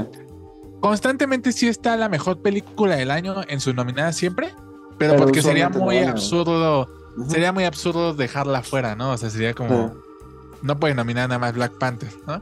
Pero sí ya, como que cada vez desencantan más porque ya no crees que estén premiando a lo mejor del cine. güey, No, sino- pues premian a lo que es relevante en la agenda política también, ¿no? O sea, Y las nominaciones de hoy fueron, pues lo confirmaron, güey. O sea, Sí. a pesar de que sí hay sorpresas. Pero pues eh, sigue habiendo también lo que decías hace rato, ¿no? o sea, lo de que no, este, este año otra vez no hubo directora nominada, ¿no? Eso también sí, eh, pues sí hace ruido, ¿no? O sea, porque venimos de años en los que, pues como que una o dos, pero de repente eh, que no haya ni una, pues sí, ¿no? E incluso hay películas que se sienten nominadas para cubrir esa cuota, ¿no? De, de mujeres o de algún proyecto femen- femenino o feminista, ¿no? Yo lo sentí así. Pero, Sí. Y, y, por ejemplo, la categoría de, de mejor película le ampliaron hace unos años a, a 10 10, ¿no? películas, ¿no? Ujú. Antes creo que nada más eran 5. Todas las demás categorías siguen en máximo 5, güey. Sí. Y creo que también si es una onda de que es que ya no hay espacio, pues ampliarlo te ahorraría muchos pedos, o sea, porque al menos como, O sea, que a lo mejor la- las otras categorías. o al menos la de dirección, güey, o sea, Ah, claro. cuestión sí. de, Sí, porque si, está más si no están nominando mujeres porque no tienes espacio, ¿no? Puedes cumplir muy fácil la cuota, por así decirlo, y no puedes cumplir cuota, güey, ¿no? Pero me refiero a que Sí, si yo fuera como el creador de los Oscar, diría, me evito este, este desmadre de que estén diciendo que no nomino mujeres. Si simplemente amplío, amplío la, pues, la sección, ¿no? Porque eh, este año, sobre todo este año, sí habían mujeres que nominar. O sea, sí pues, había, había películas chidas y creo que no. Como dejarlas de lado, pues no está tan cool.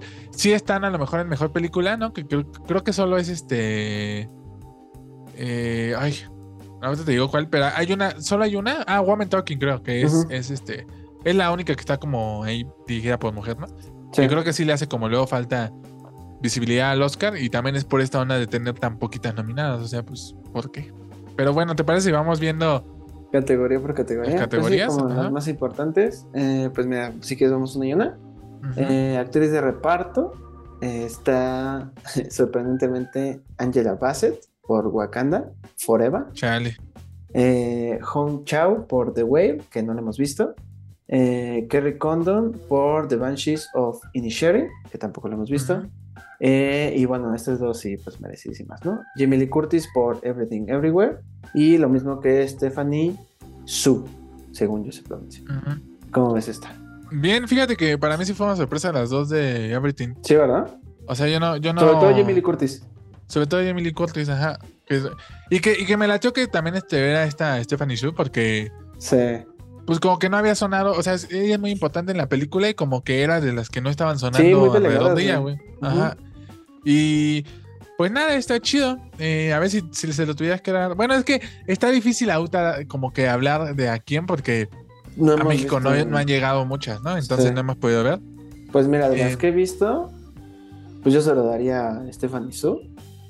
Mm, por- y es que es, es lo que estoy pensando, ¿sabes? Porque eh, no, no hemos visto ni The Banshees ni The Well, pero ¿crees que se lo den a Ángela Base? Se, está ya, ese sería así el. el Yo boom, ¿eh? siento, es hace que rato en redes es a lo que leía- iba, güey. Hace rato en redes leía en medios así de cómics y eso.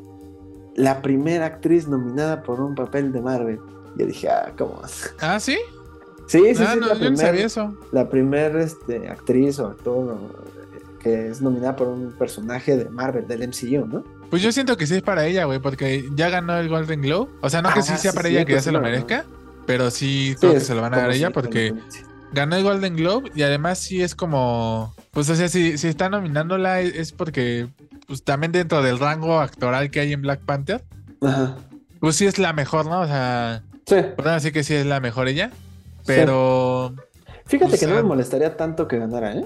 es que, es que no, como que la escena no que, que da lo hace chingón, o sea, Sí. sí.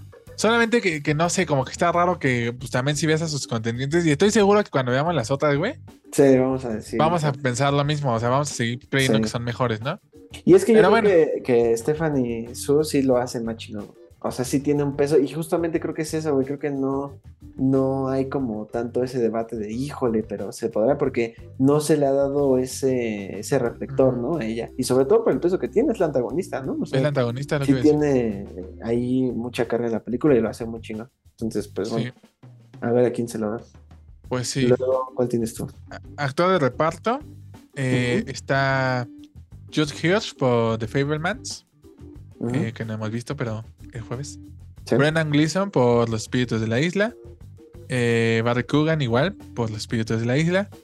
Eh, Ki Hui Kwan, sí se dice, ¿no? Ki Hui Kwan Sí. por Everything Everywhere. Y Brian Tyree Henry por Castaway, que esa no la he visto. Sí, no, yo tampoco. Eh, que de- realmente de esta pues no hemos visto ninguna, o sea, más que, Everything. más que. Everything, ¿no? Y que pues la vara ahí sí está alta porque él lo hace muy chingón, o sea, Sí. a mí sí me parece que, que lo hace muy chido, Ajá. pero pues, no podemos opinar mucho hasta... Pero Pues yo creo que visto. sin haberlas visto, sí. Es de los cantados, sí. ¿no? Sí, sí se la dan a Ki, ¿cómo? Ki Hugh Khan. Ki Hui Kwan, ajá. Sí, yo creo que sí, porque ya igual lo mismo, ya se llevó el Golden Globe. Y, y siento que también tiene que ver un poco esta cuestión de trayectoria un poquito, y en, en su caso este de, de él, como su falta de y este gran regreso. Porque sí, sí es un, o sea, estuvo en, en- en Indiana Jones y en Los Goonies, ¿no? Y sí es un ícono de la infancia de muchos. Entonces este como gran regreso y, y- y no, y, no, y no nada más por eso, sí lo hace muy, muy chingón. No podemos hablar de los demás, si es el mejor o no, pero sí se lo merece, o sea, también. No me... No, sí, o sea, se lo harían, estaría estaría, chido. ¿no? Y Sí. que nada más, yo como sigo traumado con, con Babylon, o sea, ahí había, ahí había donde escoger, o sea, ya Ah, llegaremos sí. a los de, a los de Para ver aquí, aquí de- quién entraba, este... Yo sí metería a Brad Pitt, güey, porque, ¿sabes qué? No, no, no, no se ha hablado mucho de Brad Pitt en, en las críticas a Babylon, Ajá. porque muchos dicen que es que es italiano, ¿no? Entonces lo- les recuerda mucho su personaje de Bastardo sin Gloria, ¿no? Ajá. Este, ¿cómo se llama, güey? Enzo... ¿Cómo este, dice este? Gorlumi, ¿no? Algo así. No, es este. Ay, no me acuerdo. Gorlomi, ajá, algo así es, güey. sí. sí, yo también me acordé de me acordé Tiene eso, ¿no? O sea, como que lo comparan Sí. mucho con eso solamente porque es italiano, güey. Pero eh, Brad Pitt lo hace muy chido, o sea, porque tiene esta onda de ser un, un una pinche, un rockstar, güey, que le vale madre todo. Y hacia el final su personaje se vuelve muy, muy, Pues muy sí, la triste, güey. Sí, Así, sí, sí. gacho, gacho. Y me gusta que, que su personaje es como la contrapuesta, o sea, como de. De un, de un hombre, un macho que no quiere que se vea que, que la está pasando culera, güey. Sí. Y eso lo muestra muy bien, güey. Entonces yo ahí hubiera metido sin pedos a, A Brad Pitt. a Brad Pitt, la neta. Yo, Porque yo los otros dos creo que son protagónicos, ¿no? Sí, yo fíjate que, que con Brad Pitt eh, leía y sí, sí, creo que sí tiene razón, que sale de él mismo. güey. Porque, y creo que también pasa, por ejemplo, en, en, ahí en Once Upon a Time in Hollywood, Ujú. Yo siento al mismo personaje, güey. O sea, la misma personalidad. Sé que le- les pasan cosas distintas, pero sí ya siento a Brad Pitt, no siento a un personaje, güey. Entonces, sí lo hace chido, porque sí tiene escenas muy cabronas, pero no sé si tan merecido. Lo- de que lo hace bien, lo hace bien, güey. Pero yo sí siento que es serio. O sea, yo sí lo veo Pues sí. como, como actor. Sí, sí, sí. También tien- tiene sentido. O sea, que sí tiene su personalidad, todos sus personajes, ¿no? O sea, Sí. la personalidad de Brad Pitt, güey. Exacto. Bueno, entonces la que sigue es diseño de vestuario. Eh, están nominadas Babylon, Black Panther, Wakanda Forever, Elvis, Everything Everywhere All at Once y Mr. Harris Goes to Paris. Aquí pues ya vimos prácticamente todas, no, no hemos visto. ¿O tú ya viste Mr. Harris Goes to Paris? No, no, no he visto. Mm, Pero, pues, mira, ya se van a decir, este güey está tomado, pero sí es de Babylon. O sea, neta, sí, sí. También el diseño de producción de esa, de, eh, de vestuario, digo, Ajá, este sí está también ajá. mucho. eh, Creo que compite ahí con, con Elvis. O sea, yo siento que la, Sí. la lucha está Es entre esas dos, güey. ¿Sabes a mí qué me pasa, güey? Y, y no es por quitar mérito, pero. eh, o sea, por ejemplo, pienso en la primer Black Panther, que sí tuvo muchísimo más. Creo que esa Ah, claro, claro. O sea, yo también ejemplo, pensé eso. Ujú. el crear un concepto de la nada, ¿no? Y el crear, pues sí, vestuarios para un, por ejemplo, en ese caso, una cultura que no existe, ¿no? Y hacerte tomar de culturas africanas y crear un concepto. Eso es lo que a mí me parece como esa conce- conceptualización. O sea, te digo, no de mérito el trabajo que conlleva recrear y buscar y confeccionar eh, lo que en esa época existía. Pero no sé, o sea, y, y no estoy diciendo que ahorita se lo merezca eh, Black Panther, ¿no? Porque pues no Ujú. para nada. Pero sí como que me cuesta mi trabajo de repente decir, bueno, sí, o sea, como que... Es que- mejor una que otra, ¿no? Ajá, exacto, pero Sí. yo si tuviera que Es que- elegir, yo diría Elvis, güey.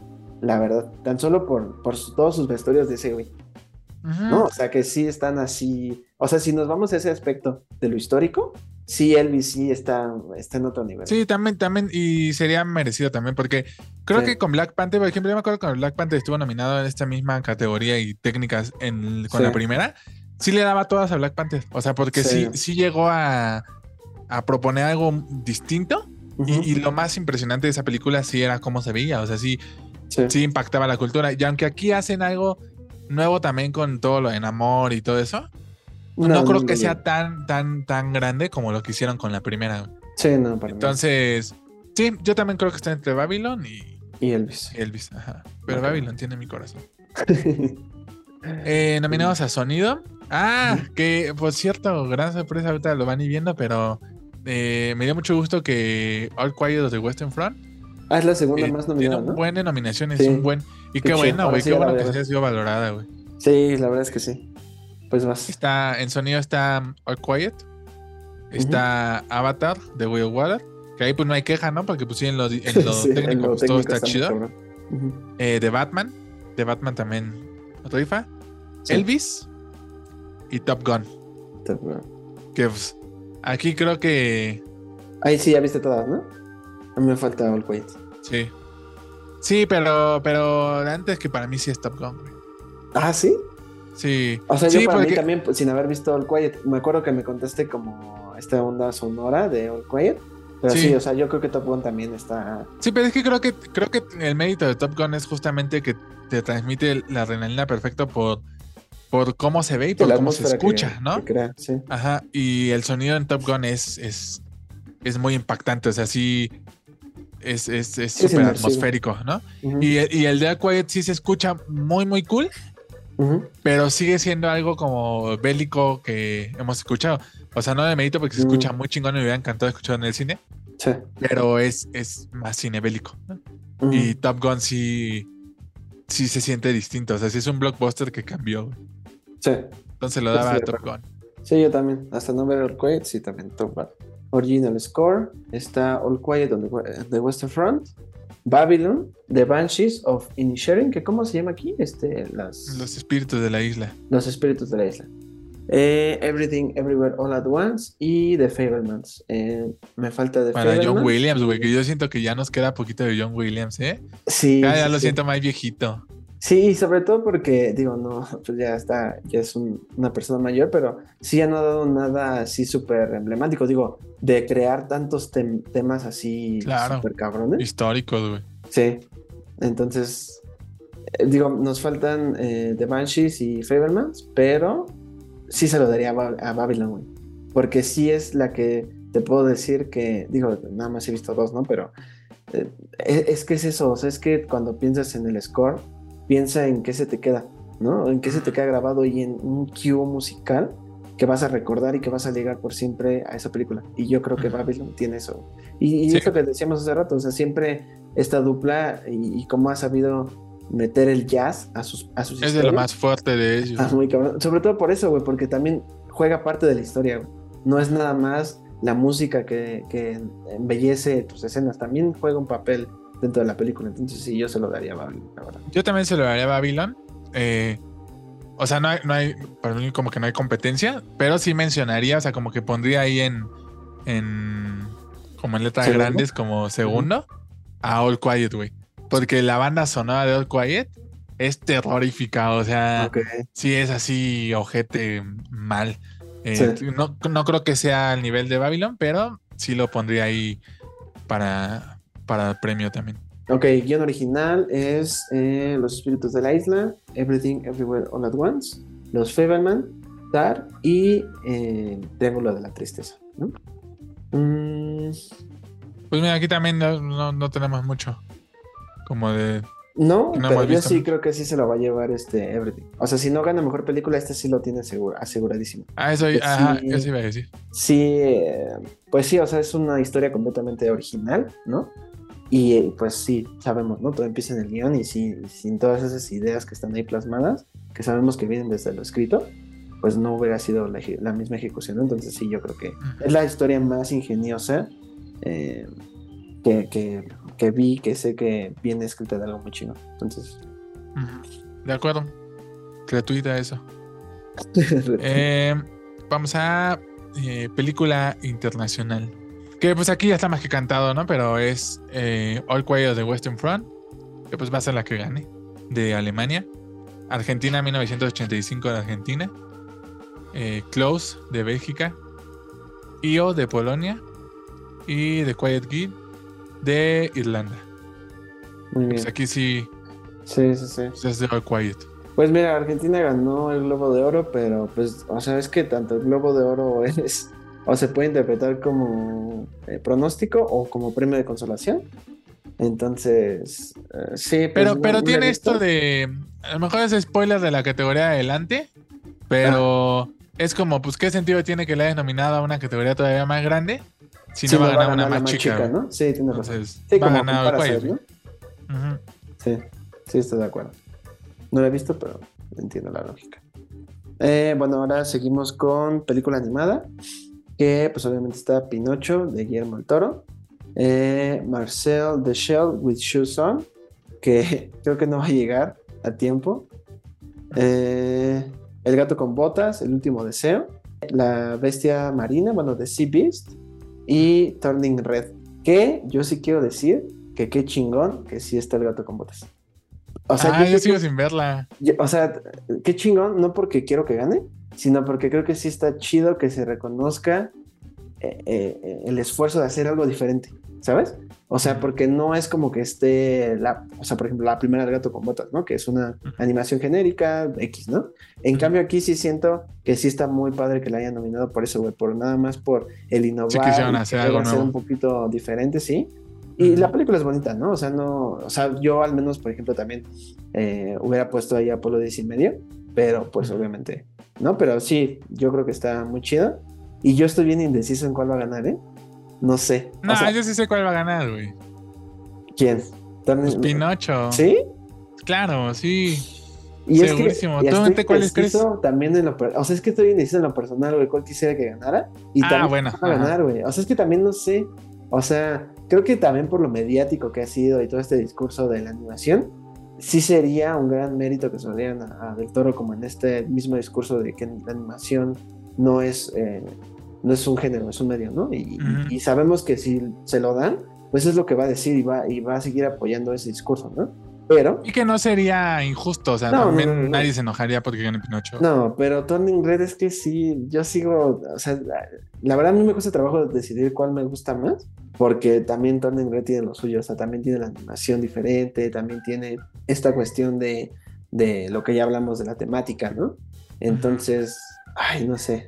Tú Sí, quisieras es- tener a Turning Red, ¿no? Sí, es, es lo que lo que decía en el podcast pasado de que normalmente cada año Disney gana injustamente el Oscar y, este año se se lo lo merece y lo va a ganar Pinocho. güey. Sí, pues sí.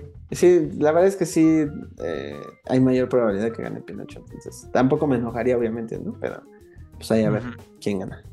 Bueno, vamos con eh, maquillaje y peinado. Eh, es All Quiet the Western Front, The Batman, Black Panther, Wakanda Forever, Elvis y The Whale. Eh, Mm, pues mira, acá yo sí se la daría a, Batman, eh, la neta. Nada más fue Colin Farrell, güey, porque ese pinche trabajo con. Colin Farrell está así. sí. ¿Qué onda? Es que es lo que te iba a decir, o sea, porque aquí hay tres que hay personajes con, eh, ¿cómo se llama? Prostéticos. O sea, en The Whale es Brendan Fraser, en Elvis es este, el coronel, este, Tom Hanks, y al final este güey, eh, ¿cómo se llama? Eh, Austin Butler. Y en The Batman, pues es este Colin Farrell como el pingüino. Y sí, si nos vamos por el más convincente, sí, es definitivamente es este Colin Farrell, sobre todo por lo irreconocible que está y porque es el que menos se ve que está usando prostéticos. O sea, creo que es va de la mano, ¿no? O sea, como que no ves ahí a, a Colin Farrell. Y en los otros dos, sí ves a Tom Hanks y a, y a Brendan Fraser. De Brendan Fraser, sí. Sí, yo también. Que el de Brendan Fraser sí está cabrón también, ¿eh? O sea, Sí. sí. Él sí se ve muy impresionante, pero creo que el de Batman sí es. Es una cosa muy, muy loca cómo se ve él. Sí, sí, yo también se lo daría a Batman. Edición. eh, creo que está buena. Es Sí. The Banshees of Inisherin. Elvis. Everything Everywhere. Tar. Y Top Gun. Mm, estoy entre Elvis y Everything, pero un poquito más inclinado por Elvis. Por Yo toda también. la cuestión de Baz Luhrmann. O sea, es que sí, eh, lograr todos esos movimientos que a final de cuentas, pues sí son eh, cuestión de edición, ¿no? O sea, no es una cuestión de. Es que mucha Baz cuestión Luhrmann, güey. digital. Hay una cuestión digital y una cuestión de construir los espacios sí en post, ¿no? Eh, y sí, yo creo que todo el dinamismo y la energía que tiene la película no se logra sin, una, sin un buen editor, ¿no? Entonces, sí, yo creo que sí, porque, o sea, pienso en Everything y en Everything lo, lo digamos, lo llamativo de la edición es esta parte donde corta todos los universos, ¿no? Pero de ahí en fuera no, no hay algo que yo piense, esto es, sin la edición no se, no, no se cuenta igual, ¿no? Exacto. Y, Y, en Elvis, cambio. Elvis sí se sostiene de eso. Entonces, sí, yo creo que sí. Sí, Estoy yo también. encantado. No es que no quiera hablar, pero estoy completamente de acuerdo con lo que dijiste, güey. Aporta, la edición es muy, muy vital en cómo se está contando la película en Elvis, güey. Vale, pues para cinematografía están nominados All Quiet on the Western Front, Bardo, Falsa Crónica de unas cuantas verdades, Elvis, Empire of Light, que no la tenían en el radar, y Tar, que pues aquí solo he visto dos, entonces... Estaría chido que ganara Bardo, ¿eh? Yo, yo la creo que la más impresionante es Bardo. Sí. O sea, la foto sí está, está cabroncísimo, güey. Los, los grandes angulares que usa. Sí. A mí me parece que sí es la más chida de todas, güey. Sí, yo estoy de acuerdo, la verdad es que sí. Porque Elvis eh, creo que no hace nada extraordinario. Y en cambio Bardo sí hay muchas cuestiones, eh, muchos conceptos que en la foto se crean y que son muy bonitos. Es, es lo que iba a decir, es como lo que decíamos ahorita de la edición, ¿no? De que Elvis Ujú. no funcionaría igual sin ese tipo de edición. Igual Bardo, o sea, no funcionaría sin ese estilo que tiene en su cinematografía, güey. Sí, sí, estoy de acuerdo. Luego a efectos visuales, que son normalmente los que todos vimos, ¿no? Eh, Sí. All sí, Quiet de Western Front, y sí, güey. Ah, bueno, me falta eso. Ajá.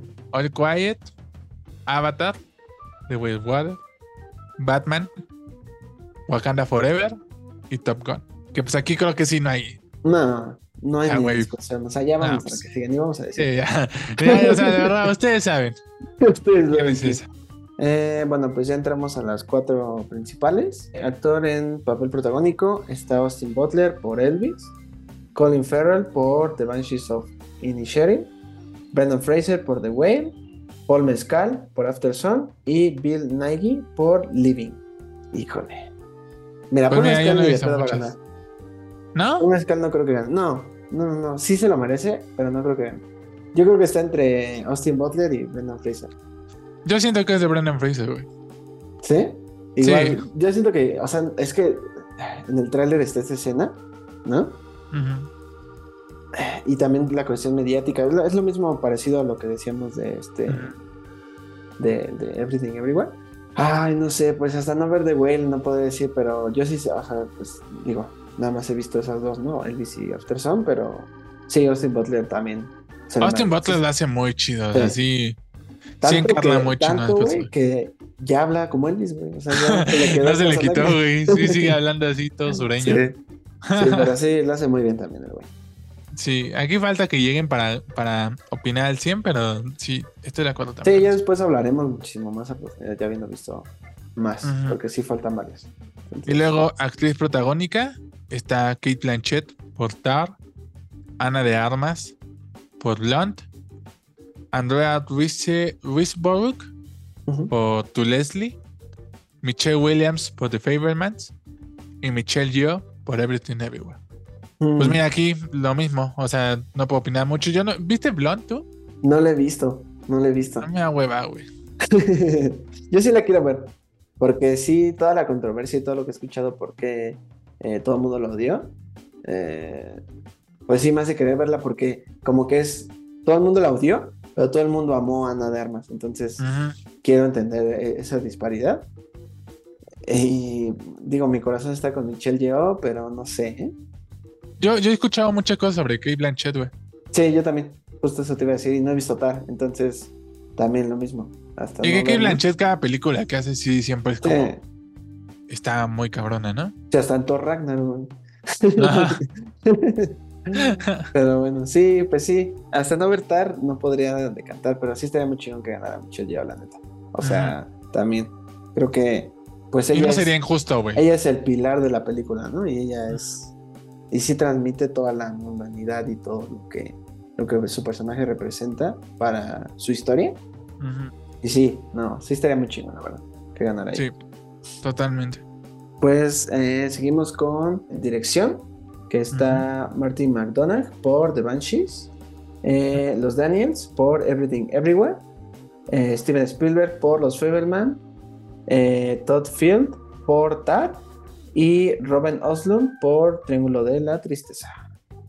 No, pues ahí para mí sí no hay competencia, güey. O sea, sí. ¿Los Daniels? Sí, sí, porque lo, como, lo que contaron y cómo lo contaron es, Ujú. es 100% mérito de ellos y, y la Sí, técnica su- que hacen, güey, en cómo lo cuentan es, es impresionante, güey. Sí. Yo, yo solo estoy dudoso por Spielberg, o sea, por la cuestión de que es él, de que, Ujú. este, de que su historia y de la cuestión romántica que ya platicamos. Pero sí, yo también se lo daría a los Daniels, totalmente Sí. merecido, sin, sin el estilo visual que, que, que impusieron para esta historia. No, no hay forma en la que No hay, no hay película. Exacto. Sí, pues los Daniels ahí está. Bueno, y ahora sí la categoría grande, que es los nominados a Mejor Película del Año. Ahí están All Quiet on the Western Front, Avatar, The Way of Water, Chale, The Banshees of Inisherin, Elvis, Everything Everywhere All at Once, The Fablemans, Tar, Top Gun Maverick, Triangle of Sadness y Woman Talking. No lo pudieron ver, amigos, pero la cara de Alejandro fue de. Describió a la perfección lo que es el que hay este avatar, ¿no? Chale. Es que sí, güey, es un lugar desperdiciado. Sí, o sea, ahí pudo haber estado Babylon sin problema. O no sea, manches, sí. no y Babylon es mejor que varias de aquí, güey. O sea, Mm, o sea, sí, o sea, o sea, sé que hay muy buenas películas, pero Babylon sí. Ya, ya, ya, ya, ¿para qué me desgasto, güey? O sea, Cada año es lo mismo. ¿Qué año es Pero, una pero no- mira, sí me ofende más que esté este año Avatar a cuando estuvo Black Panther, por ejemplo, que fue como, o sea, lo puedo comparar, ¿no? O sea, en ese momento dije, bueno, ¿no?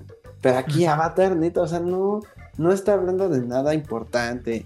eh, o sea, a mí me gustó la película, pero no es, no está para, o sea, entiendo esta cuestión, o sea, hace rato lo estaba pensando de, ok, ¿por qué 10 nominadas? Ok, a lo mejor quieres poner ahí tus 10 mejores películas, ¿no? Las 10 películas que más representan a tu año. Ujú. Por ese lado lo puedo entender, pero no, ni aún así, o sea, no, no puedo creer que de verdad Avatar merezca más ser recordada que Babylon, por ejemplo, que sí, Sí, tiene no. más mérito. Pues verdad. premio por, por haber metido tanto dinero en la industria. Pues sí, por haber ¿no? O sea, a... sí, porque a- sí, a o sea, o sea, sí dio mucha lana, o sea, mucha, Sí, mucha. y sigue Está dando. cabrón eso de James Cameron, güey. O sea, de verdad sí estoy. Yo no creí que fuera a llegar a ese nivel, güey. O sea, y es la cuarta película más taquilla de la historia. O sea, tiene tres películas en las más taquilladas de la historia. Y tiene todavía tres bajo el brazo, güey, que está ya terminando, ¿eh? Entonces, aguas. En Sí, esa- una de no esas ya las cinco más taquilleras son de él, ¿eh? Wow, no manches, sería muy impresionante, güey. Pero Sí, sí, pero Avatar eso- es la mamada, güey. Eso no va de la mano con que esté ahí, o sea.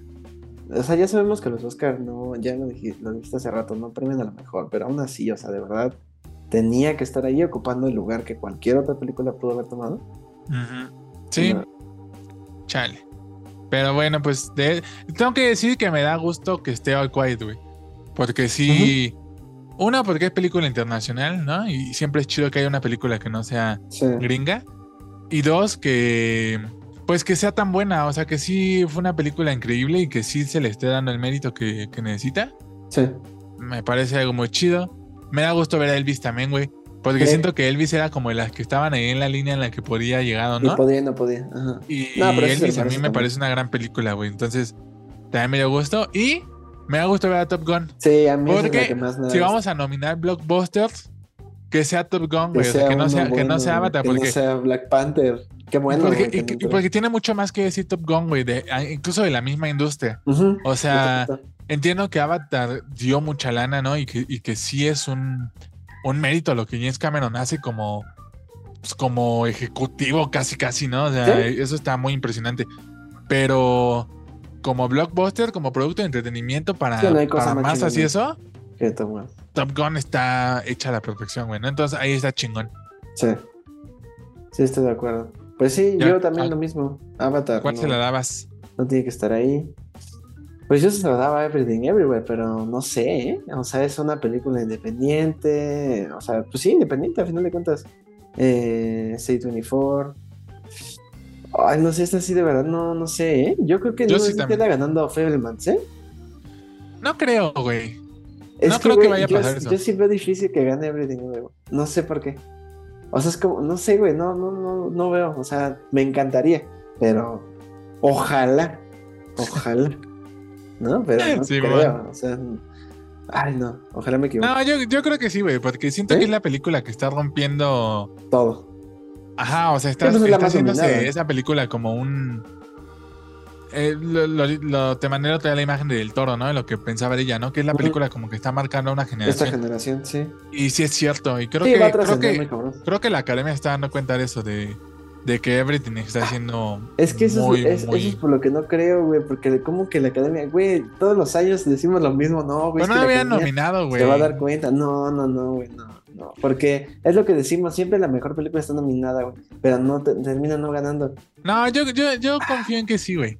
Yo, yo siento, como que presiento que sí, el, el hype que hay alrededor de todo esto, güey. Ujú. Bueno, pero es que me acuerdo de La La Land y se me bajan las, Es que, güey, o se sea, bajan las, Como- las expectativas, acabo, acabo de ver un tweet que eh, son fotos de ese momento de cuando le dan el, el Oscar a La La Land y no es cierto. Y entonces está Chacel ahí atrás con su cara, su mirada perdida, güey. Y el tweet decía, este, en ese momento Babylon nació. sí, Ahí se desenamoró, güey. Ahí dijo, ¿quién a su madre? sí, es cierto. Donde más les duele. Ay, no manches, qué buen chiste. Sí. Sí, tienes razón. Y creo que si no gana Everything, yo creo que en la que más tendría posibilidades sería The Favorite. Por la cuestión eh, romántica hacia el cine, ¿no? Que de güey. esas, güey. Así la película que nadie esperaba y gana Avatar. güey. No, híjole, güey, no. güey. Ya dejo de ver los Oscars para siempre, ahora sí, güey. Ya. Ay, güey, es que es lo mismo, siempre decimos Cada año decimos eso, güey. güey. Desde Green Book decimos eso, güey, y ahí Sí. Güey, que yo soy de los pocos que sí defienden Green Book, güey. O sea, no creo que haya sido mejor que la que estaban ese año, güey. Sí, Pero sí, sí es buena. Pero, pero nada, para ganar. ¿no? Chale. Pues, Pues sí, ojalá, es mira, que con no que no gane Avatar. Aunque no gane Avatar. Top Gun obviamente no gana. Tar No. también lo veo difícil. Eh, el Sadness tampoco. también, también. Talking tampoco va a ganar, güey. Incluso hasta Elvis, ¿eh? Igual, igual. Y Tal es la vez, cuestión, es la cuestión americana, ¿eh? Sí es una película muy gringa. Y sí también le podrían dar ya este a Baz Luhrmann, ¿eh? Old Sí. Tampoco. Yo No, creo que está entre Elvis, Everything y los Federman, ¿eh? sí, yo Sin también. problema. Pero si le tuviera que poner así, va- voy a decidir creer un año más y se le va a poner Everything, güey. Ahí voy de iluso otra vez. Ahí voy de menso. No, man. Chale. Sí, yo también, Everything. O sea, se vale soñar, güey. Ya Pues sí. después estaremos haciendo corajes por eso. Pero bueno. Y la premiación va a ser el 12 de marzo, ¿no? 12 de marzo, ¿no? Sí. Sí, sí, sí. 12 de Pues marzo ahí- y a ver qué pasa. Sí, sí, sí, a ver si hacemos algo. Eh, digo, estamos, como saben, estamos empezando, pero pues si podemos ahí armar una transmisión ese día o al día siguiente para reaccionar, o Mm. incluso post-show, ¿no? También estaría padre. Además, además la, la ceremonia de este año tiene mucho morbo alrededor, ¿no? O sea, porque si viene como de, de, las, de una de las peores ceremonias que ha habido en la historia del ah, anterior, sí, ¿no? O sea, no me viene acordaba de de la cachetada de Will. Smith, viene de los chistes, eso, ¿eh? De eso, obviamente. viene de los chistes de mal gusto de las presentadoras esa vez, güey. Viene de del- la animación. de la animación diciendo que es para niños. O sea, como que viene de una de las peores ceremonias de la historia. Y pues no sé, güey. o sea, acordaba de sí- Will sí Smith. tengo ahí como el morbo de a ver qué, Sí. qué van a hacer ahora para tratar de, de arreglarlo, güey. O sea, si va a durar otra vez una eternidad, güey. Si no. Ay, sí, es que eso sí está. Y, y lo gacho es que siempre dura mucho por, por sus rutinas de, de chistes, güey. No, o sea, creo que sí el año pasado empezó eso de que ya premiaron varias categorías fuera del aire, ¿no? y eso está ajá. bien gacho, güey. O sea, imagínate, toda tu vida sueñas con ese momento y que te corten. Sí. No, o sea, pues, güey, o sea, ese es el momento, no sé, o sea, eso es lo más especial del- del- de, los, de las premiaciones, los, los discursos, ¿no? Sí, porque podemos que decir que no los. Oscars no son, ya no son, no premian a lo No. mejor del cine o lo que sea, pero no hay duda, o sea, yo creo que neta sí miente el que diga que no es como el premio que, que te lo dan, o sea, te, Sí, te sí, mueres, güey, o sea, sí es el premio más prestigioso, Sí. esa es la palabra, o sea, a lo mejor ya no vale lo que, ya es muy cuestionable sus, Su sus méritos de elección, su valor artístico, ¿no? Sí. Pero ganar el Oscar sí tiene un prestigio así de que es el pinche premio más grande que puedes aspirar como cineasta. sí. Y, y pues a ver qué pasa. Pues sí, a ver qué pasa. Pero bueno, esos fueron por mientras los nominados. Ya después, conforme vayamos viendo las películas, eh, que la mayoría sí van a llegar a cines, afortunadamente, antes de que Y sea antes. la ceremonia. Entonces, pues ahí estén al pendiente. Aquí vamos a estar obviamente hablando de ellas. La más la siguiente, pues es obviamente los Febermans, que aquí estaremos hablando de ella. Así es. Pues vámonos a la despedida, ¿no? Pues vámonos, que aquí espantan. no, porque hiciste ese chiste. Y bueno, pues eso fue todo por este capítulo. Güey, otra vez. Lo intentamos, neta, neta, intenté que fuera. o sea, Intentamos. que fuera un podcast cortito, pero no se pudo. Pero sí va a pasar. Siento que es que siempre como que, como que arrancamos en una fecha en la que siempre hay como un buen de cosas que decir de todo lo que está pasando, ¿no? O mejores películas del año, nominaciones, eso. Pero ya una vez que pasa eso, como que empieza a bajar. Eh, esperemos a ver que si baje el ritmo. no güey. suba, ¿eh? Ay, y, en- sí. y cuando esté en una ñoñada y tres horas de podcast hablando de Marvel. Sí, esperemos que no, pero pues aquí, aquí andamos ya esperando no, no aburrirlos. Y pues vámonos. Y de nuevo, de nuevo, a quien haya escuchado hasta acá, eh, muchas gracias. De verdad, sí apreciamos el tiempo. Eh, si llegaron hasta acá, la palabra secreta es Steven Spielberg. Manden Steven Spielberg a nuestras redes para saber que Sí, llegaron, llegaron hasta este punto. Muy bien, así es. Sí, pues sí, ya estaremos hablando de él la próxima semana, entonces pues va muy ad hoc. Entonces, pues vámonos amigos, muchas gracias. Estuvo muy cool platicar todo esto y pues a ver qué deparan los Oscars. Sale. Nos vemos. Bye.